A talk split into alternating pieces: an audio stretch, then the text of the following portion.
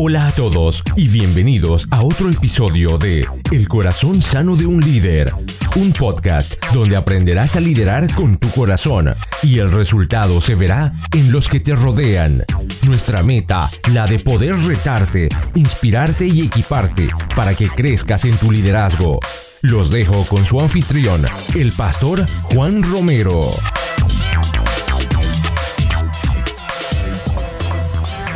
Hola a todos, gracias por estar con nosotros. Les habla su anfitrión Juan Romero. Bienvenidos a esto que se llama El corazón sano de un líder, donde creemos que equiparse no es opcional, es vital. Bienvenidos al episodio número 32 de este año 2020. Espero que se estén cuidando eh, con este virus que está pasando por todas las ciudades. Mis recomendaciones, sigan lo que Romanos nos habla de seguir las instrucciones de nuestras autoridades. Creo que ellos saben y están ayudándonos a seguir adelante, a que por favor, eh, como yo siempre digo, no, no es solamente se trata de un virus eh, normal, es un virus que ataca la gente de edad y la gente que está enferma o, obviamente aquellas personas que tienen más problemas respiratorios. Así que es nuestra responsabilidad poder entender que se hacen las cosas por alguna razón. Sé que creemos en Dios y amamos a Dios por encima de todas las cosas, yo estoy de acuerdo con eso. Sé que Dios nos trae la sanidad y que Dios es aquel que está en control de todo, pero sin embargo tenemos que entender de que las autoridades están preparando. Creo que escuché hoy que lo que se necesita es una píldora de solidaridad, es decir, que todos trabajemos juntos para poder Em, alcanzar lo que nuestras autoridades quieren en sus países. Así que es importante que sigan las instrucciones. Gracias de nuevo por acompañarnos y hoy tenemos eh, una entrevista con eh, Alejandro Reyes. Alejandro Reyes es una persona, es un evangelista, está, eh, es, pertenece a un ministerio que se llama Steger, que es em, sobre el evangelismo urbano. Es una persona que está en estos momentos eh, haciendo evangelismo y vamos a hablar de cómo cultivar una cultura evangelística dentro de nuestra iglesia, dentro del ministerio, cómo poder alcanzar las personas que necesitan ser alcanzadas. Él nos da unos tips, nos habla de su experiencia y si ustedes van a, van a escucharla, la entrevista, él está hablando en realidad desde un bus, está eh, yendo a, una ciudad, de una ciudad a otra en un bus y si ustedes ven, lo estamos, la comunicación no es muy buena, pero se escucha perfecto, así que podemos escuchar eh, lo, que él nos habla, así que no se pierdan eh, esta conversación con Alejandro Reyes, vamos directamente a él.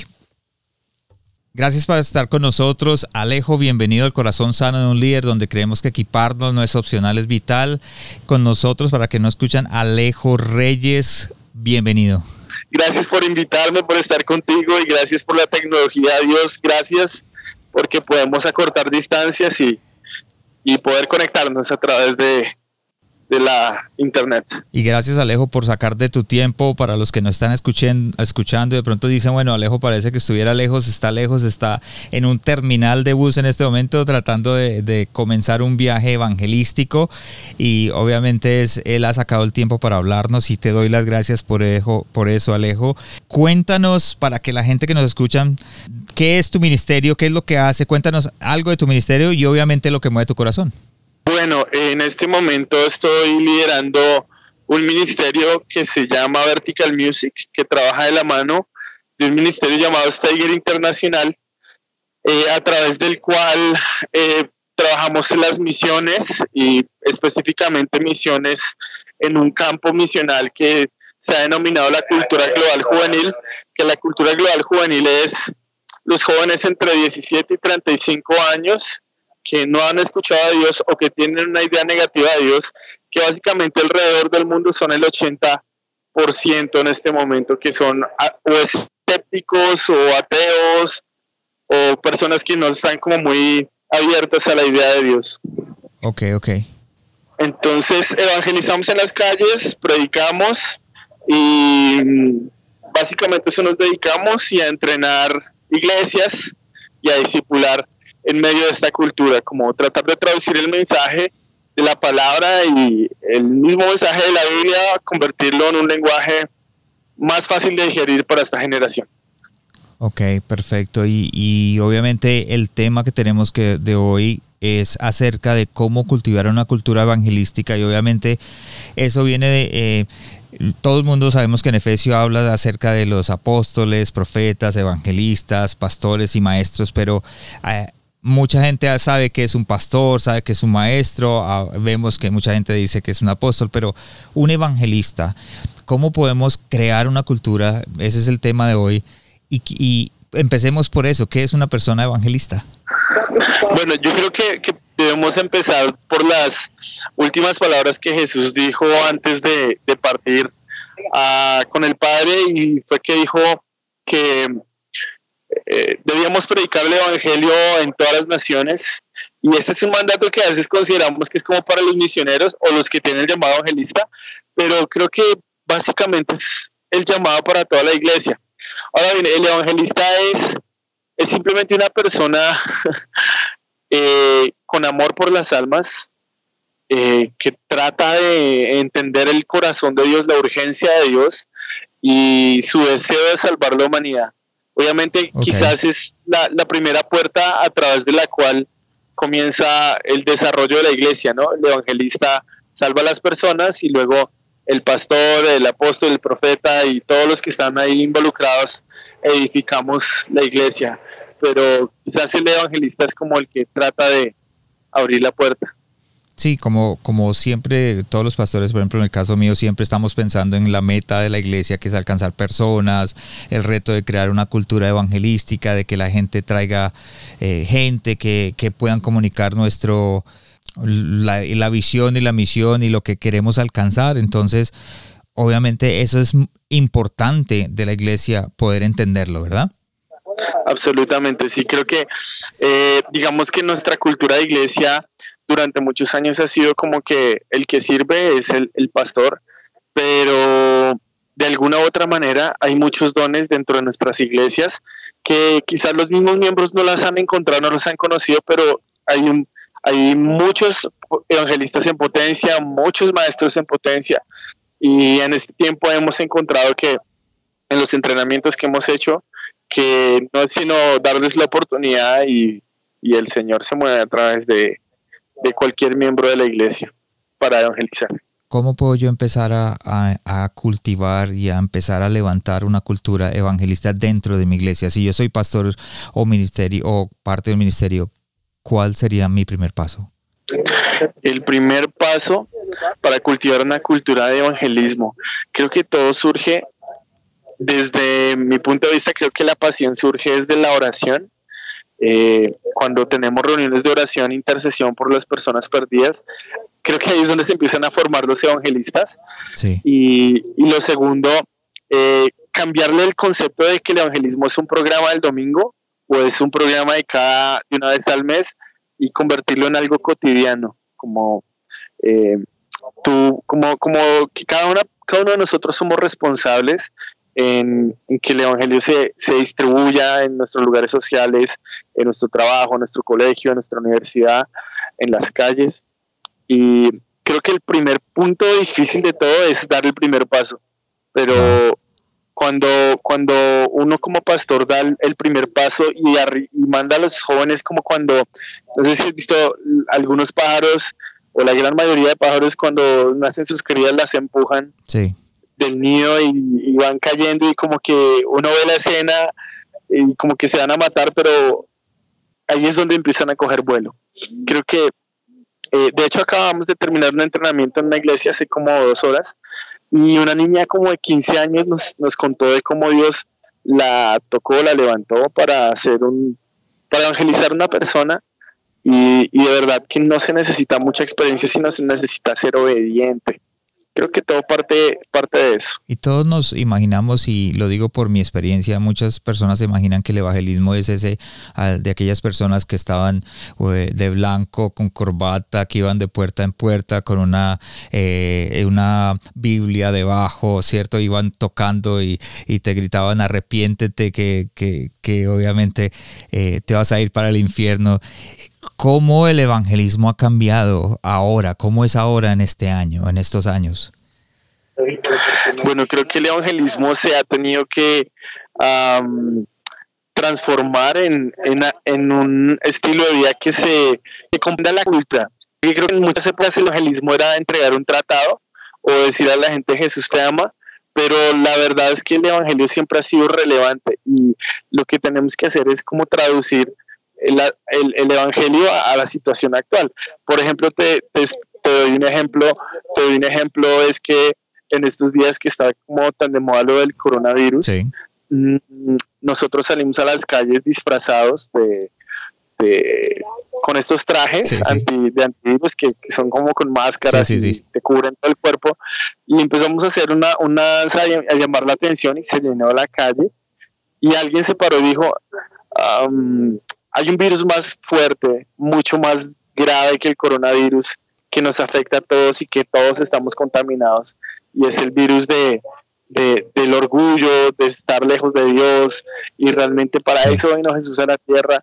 Y contextualizarlo a, la cultura de la gente eh, nos ayuda a nos ayuda a conectar con ellos. De lo que se está de lo que está pasando en este momento. Entonces la gente puede como que conectar esa situación que está pasando en este momento con, con la realidad espiritual.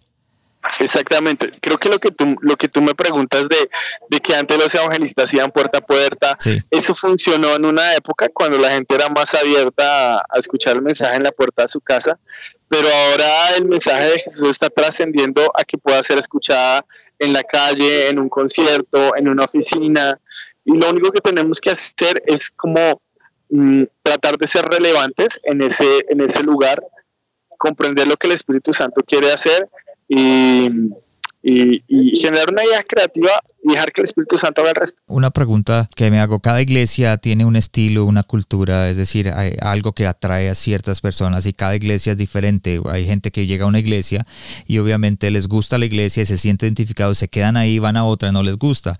¿El evangelismo funciona igual? Yo, yo he definido el evangelismo básicamente como vivir una vida de riesgo y una vida de obediencia al Espíritu Santo porque a veces evangelizamos por estilos, pero a la final no es, no es tanto del estilo, sino de qué tanto te arriesgas a obedecerle a Dios. Eh, es decir, por ejemplo, nosotros queremos mucho que los dones del Espíritu Santo son para esta época, porque Jesús dijo uh, que la generación adúltera y perversa es la que pide señales.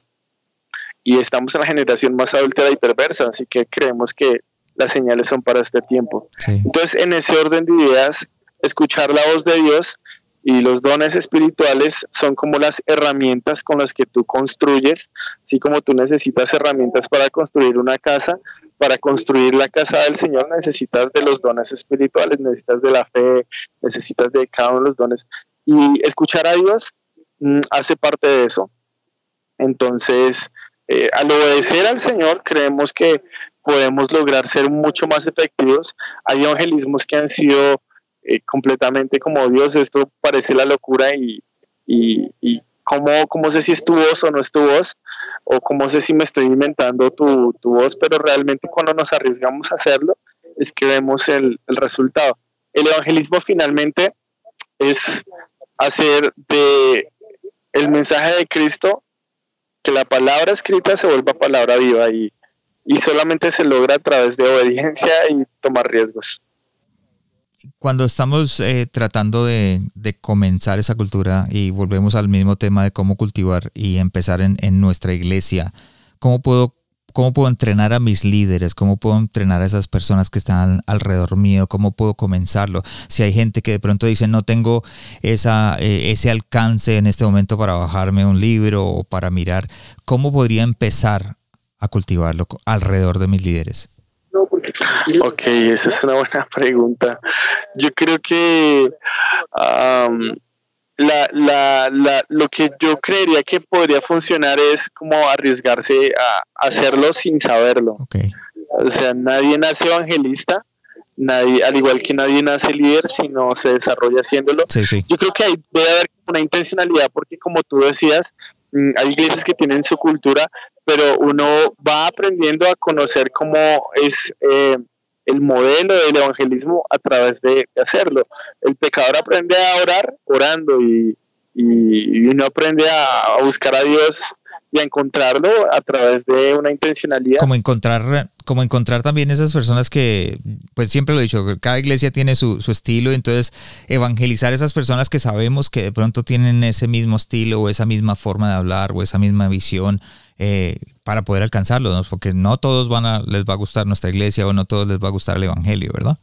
Exactamente, yo creo que, que Dios tiene uh, enfoques también Sí, es, es como te digo, por ejemplo, yo, nosotros estamos enfocados en ganar a los jóvenes, pero, no, pero si nos encontramos gente que es mayor en algún lugar, lo vamos a evangelizar. Okay. Pero, pero pienso que sí, que una de las formas en las que podemos crecer en evangelismo es, es eh, yo lo he denominado una vida de riesgo.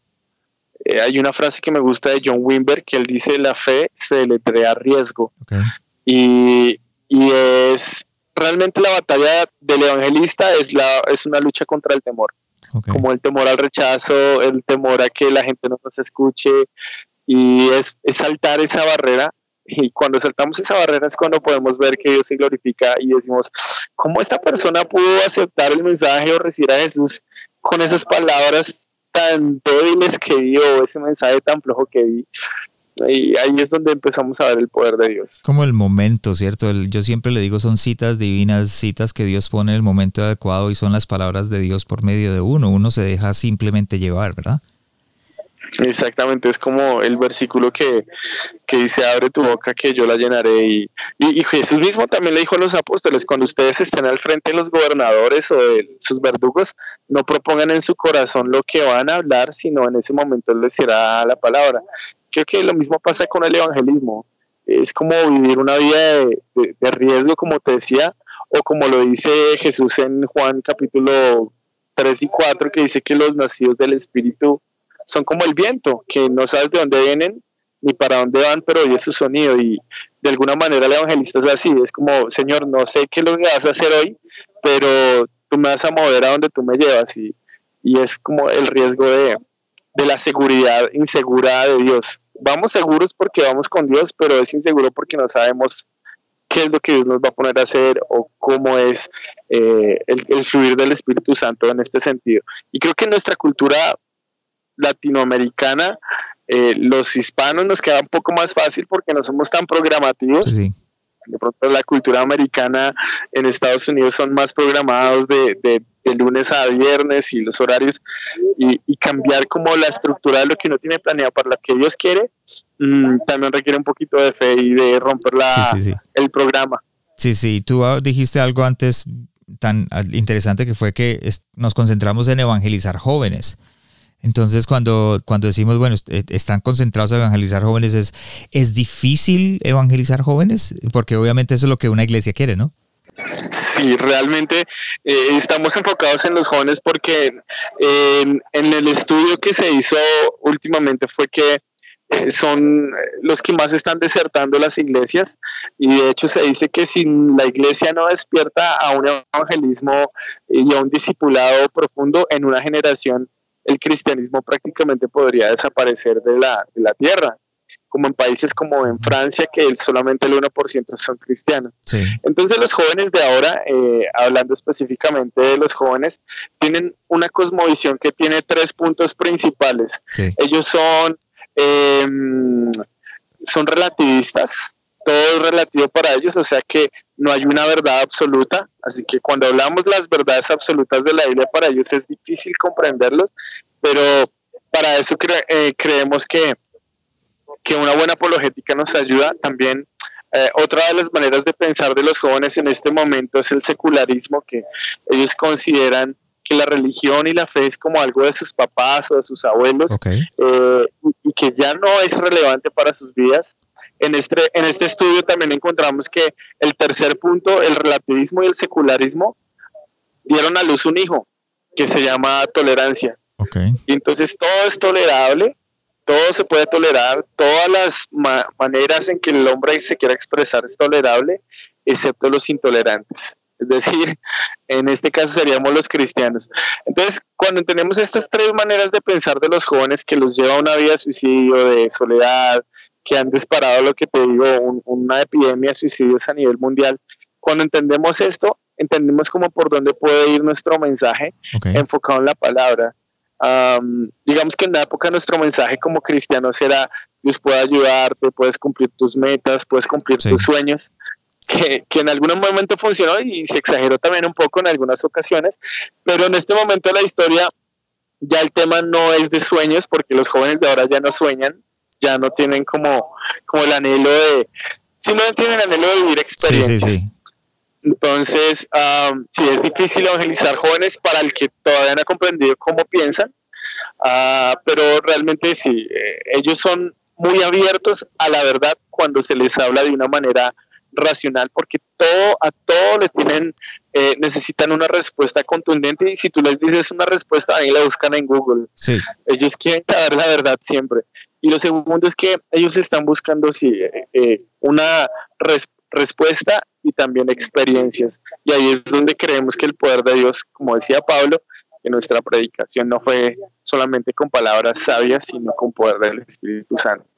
Y en nuestra experiencia, cuando nos hemos arriesgado a evangelizar, de hecho nosotros aprendimos a evangelizar sin haber visto el poder de Dios, pero en medio del evangelismo empezamos a ver el poder de Dios, eh, la gente se empezaba como a, sanar y Dios los empezaba como a quebrantar, nos dimos cuenta que, que esto es fundamental, sobre todo con los ateos, porque uh, por ejemplo, te, dándote ejemplos, hemos estado con ateos compartiendo en las calles, en lugares como bares o, pubs donde ellos se reúnen y, cuando hablamos de ellos, ellos son un poco resistentes. Y, al, y cuando Dios nos da una palabra de conocimiento o ellos están enfermos de alguna cosa y se sanan inmediatamente, esto les rompe la cabeza. Sí, sí. Es una, es una generación que por eso sus películas favoritas son Avengers y este tipo de películas super sobrenaturales, porque en el fondo de su corazón están buscando, están buscando eso de Dios. Y creo que la vida cristiana, la vida de cualquier cristiano, debe ser una vida así sobrenatural. El Espíritu Santo acompañe cada predicación. Entonces, esta cultura joven tiene ese, esos esas cositas. Y una pregunta, eh, dentro de lo de evangelizar a los jóvenes, eh, ¿qué tomaste o qué, aplicaste eh, de tu experiencia alcanzando a estos jóvenes? ¿Cuál ha sido tu mejor experiencia? ¿Qué pudiste aplicar que dijiste, sabes una cosa, algo que aprendí de alcanzar jóvenes es esto? Yo creo que lo más importante de los jóvenes es, es ser amigo de ellos. Eh, conversar con ellos eh, y ser honesto porque ellos aprecian mucho la honestidad. Eh, digamos que una de las cosas que con las que han luchado mucho ellos es que el, cristiano suele mostrarse como muy perfecto, pero digamos que uh, dándote un ejemplo, hace unos tres, dos meses hubo muchas marchas aquí en nuestro país, en Colombia, donde los jóvenes salieron a marchar en contra del gobierno y nosotros sacamos una pancarta que decía eh, los cristianos de Colombia le pedimos eh, perdón al país por no haber mostrado al Jesús verdadero. Y obviamente, pues, es, como polémico el tema, pero sabemos que lo predicamos correcto, pero no lo hemos demostrado de la manera correcta. Eso para los jóvenes, esa honestidad, ese pedir perdón para los jóvenes fue en esa marcha tan trascendental, fue tan trascendental para los jóvenes en la marcha este mensaje, yo creo que eso, si algo he aprendido con, los jóvenes es que eh, ellos están buscando relaciones, ellos les gusta estar en comunidad, ellos no les gusta, eh, tienen problemas con la autoridad, entonces están buscando es un amigo, alguien con quien contar, alguien que les pueda... Eh, sí. Son muy intereses por ellos, más que, que porque es un alma que debe ganar, es alguien redimible, es alguien que puedo amar. Ok, y de la, entonces ahora la otra pregunta. Eh, ¿cuáles serían los errores que tú sabes que has cometido siendo evangelista? bueno, errores tengo muchísimos, ah, pero creo que ah, los más grandes es, es, pensar que el mismo método funciona para todos. Wow. Eh, creo que definitivamente ahí es donde te digo que el Espíritu Santo nos debe guiar, porque realmente, o sea, el mismo, las mismas palabras se pueden decir de diferentes formas, y, no todos necesitan eh, la misma información. Por ejemplo, en una época yo solamente evangelizaba diciendo, hey, Jesús te ama, Jesús te ama. Y hay gente que lo, lo recibe, pero un ateo apenas escucha Jesús te ama, es como un insulto, ¿me entiendes? Ah, y tuve una experiencia interesante cuando fuimos a evangelizar en Alemania, porque en Alemania son muy cerrados para el tema de, de, Jesús y todos los jóvenes sobre todo, que son muy pro LGTBI. Entonces lo primero que yo hacía y sentí que el Espíritu Santo me dijo, diles que son maravillosos. Pues yo no hablo alemán, pero hablo inglés. Pues los, los, jóvenes alemanes hablan inglés. Y recuerdo acercarme a los jóvenes y les dije, hey chicos, tengo algo que decirles a ustedes ustedes son maravillosos, son increíbles. Apenas les dije eso, les cambió la cara y estuvieron abiertos a que yo les hablara y como que les gané el corazón solamente con esa frase. Y pudimos eh, conversar de Jesús y, fue bueno. Entonces creo que los errores que cometemos es tratar lo que te digo, tratar de utilizar el método que en una época nos sirvió o el estilo que en una época nos sirvió eh, para una cultura tan cambiante. Creo que mm el, Evangelio no tiene que cambiar, pero sí tiene que cambiar eh, su presentación. Como en una época los apóstoles predicaban en las calles, sí. Eh, bueno, eso no ha pasado moda, pero ahora se puede predicar a través del cine, se puede predicar a, través de muchos medios y, y es el, el mismo mensaje, pero en diferentes presentaciones. Diferentes métodos. Gracias Alejo, gracias Alejo por compartir y tengo otra pregunta y sé que eh, por lo que he visto tú trabajas con diferentes iglesias y tamaños de iglesias, ¿cierto?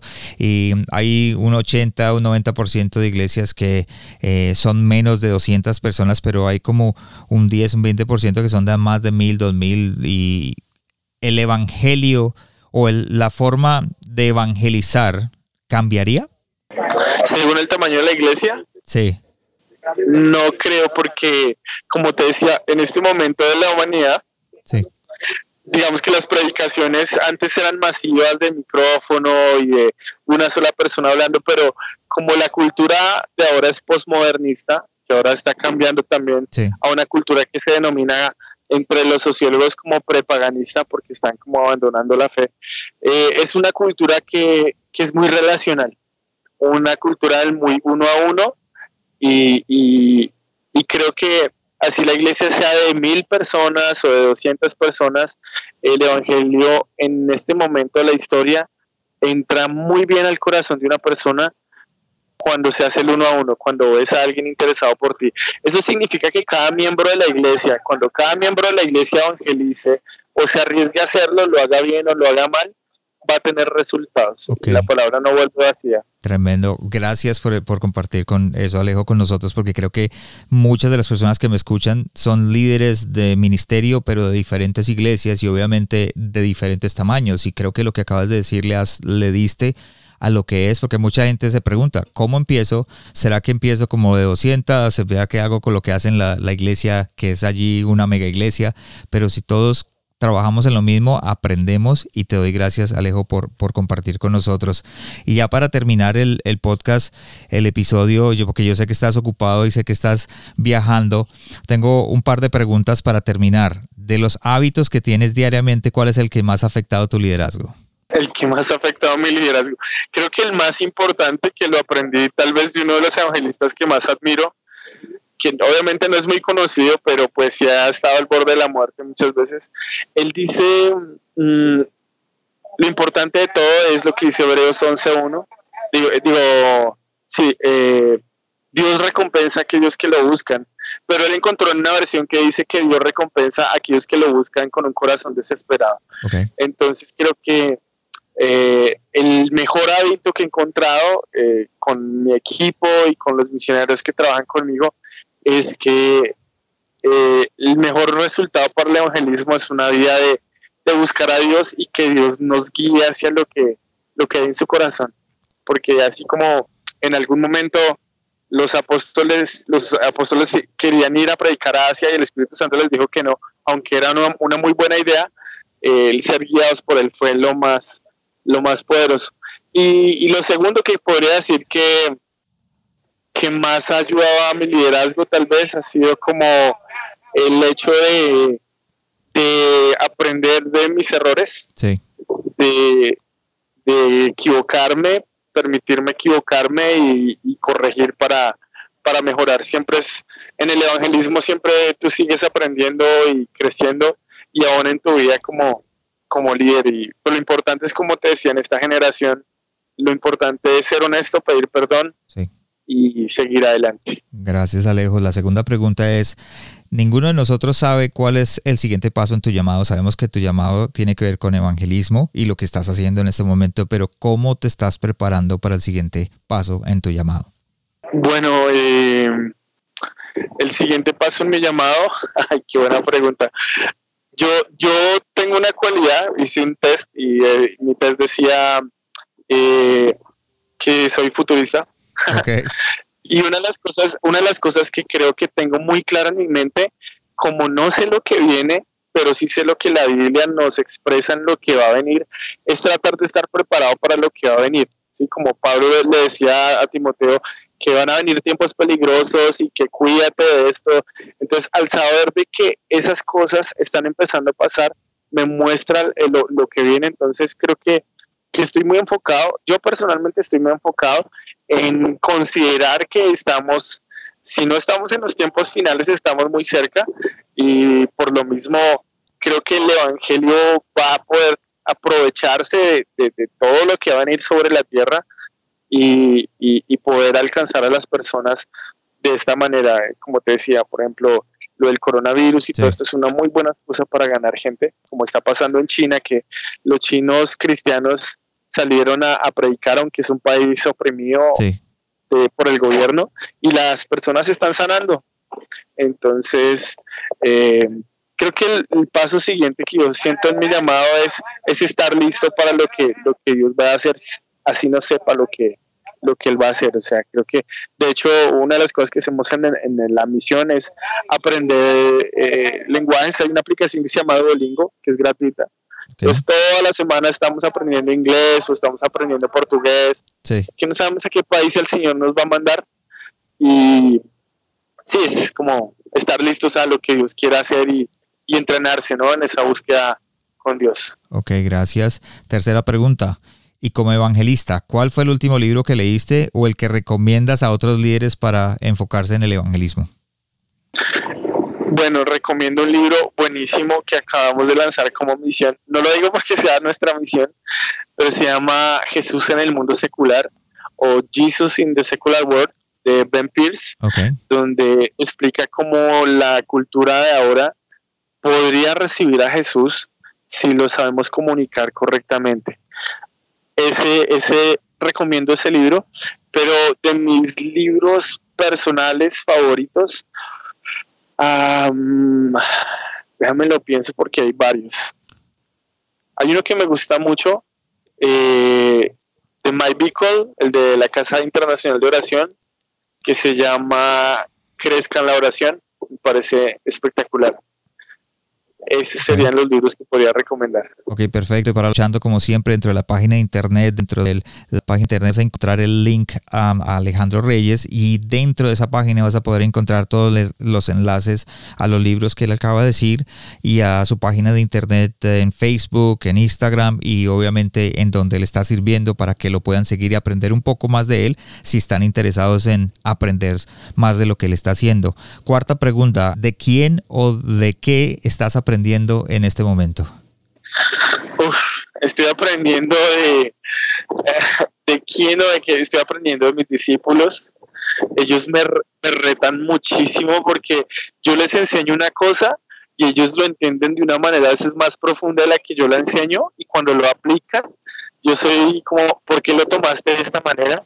Creo que, ha sido muy bueno eso, eh, aprender aprender de, mí. Ok, perfecto. Y la última, si estuvieras frente a ti mismo, pero 20 años atrás, ¿qué te dirías o qué te aconsejarías a ti mismo? 20 años atrás, wow. Yo me aconsejaría a mí mismo prepararme, prepararme para lo que Dios iba a hacer, para lo que Dios va a hacer. Uh, sí, básicamente, yo me bueno, es que creo que podría responder muchas cosas. Pero, pero, yo le diría al Alejandro Alejandro de hace 20 años que no tuviera tanto temor que Dios, si cumple su palabra y Dios respalda y que, se preparara para lo que está por venir. Y yo creo que eso es algo que, todos los cristianos luchamos, ¿no? Como, como ¿qué es lo que viene? ¿Será que Dios me va a cumplir? Y yo siempre escuché esas palabras y esas frases de, no, Dios me prometió esto y tal, y, pasó. Y yo decía, pues es que eso le pasa a los pastores. Pero realmente cuando tú obedeces al Señor de una manera eh, sincera, aún con tus errores en el camino, Dios, Dios cumple y finalmente Dios sí, sí te usa. Ok, gracias Alejo por eso y obviamente alguna pregunta que de pronto no te han hecho o que yo no te haya hecho, que te hayan hecho acerca del evangelismo que hubieras deseado que te hubieran hecho hace muchos años atrás? Creo que tengo más bien como algo que decir del evangelismo y que siempre trato de retar a la gente cuando les hablo de esto y es que el evangelismo es algo que no vamos a hacer en el cielo. La oportunidad de presentarle a otro de Jesús es solamente un privilegio que tenemos aquí en la tierra y sí, Alejandro, para despedirte, un mensaje para aquellas personas que están tratando de cultivar una cultura evangelística en la iglesia, de levantar un ministerio evangelístico, aquella persona que es evangelística y dice, ¿sabe una cosa? Mi ministerio es el evangelio eh, o ser evangelístico, llevar la palabra, ¿qué le aconsejarías a ellos?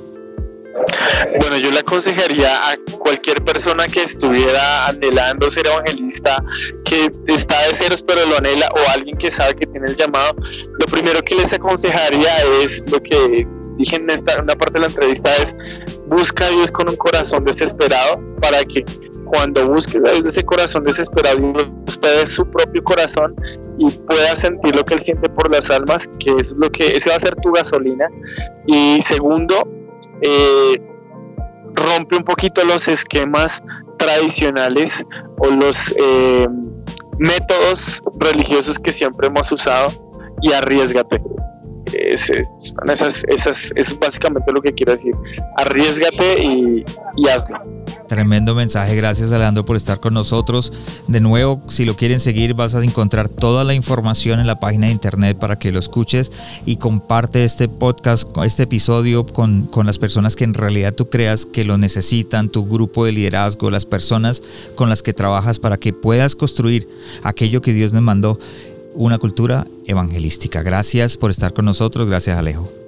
Gracias Juan. Gracias a todos, bendiciones. Gracias por habernos acompañado esta semana en el corazón sano de un líder. Espero que lo que escuchaste el día de hoy haya sido de crecimiento para tu vida. Visítanos en nuestra página de internet elcorazonsanodeunlider.com donde podrás suscribirte en iTunes, Spotify, Google Play o en cualquiera de tus plataformas favoritas. También nos puedes seguir en Facebook y en Instagram como El Corazón Sano de un Líder y no olvides compartirlo en tus redes sociales. Les habló su anfitrión Juan Romero. Te esperamos la próxima semana y lo mejor está por venir.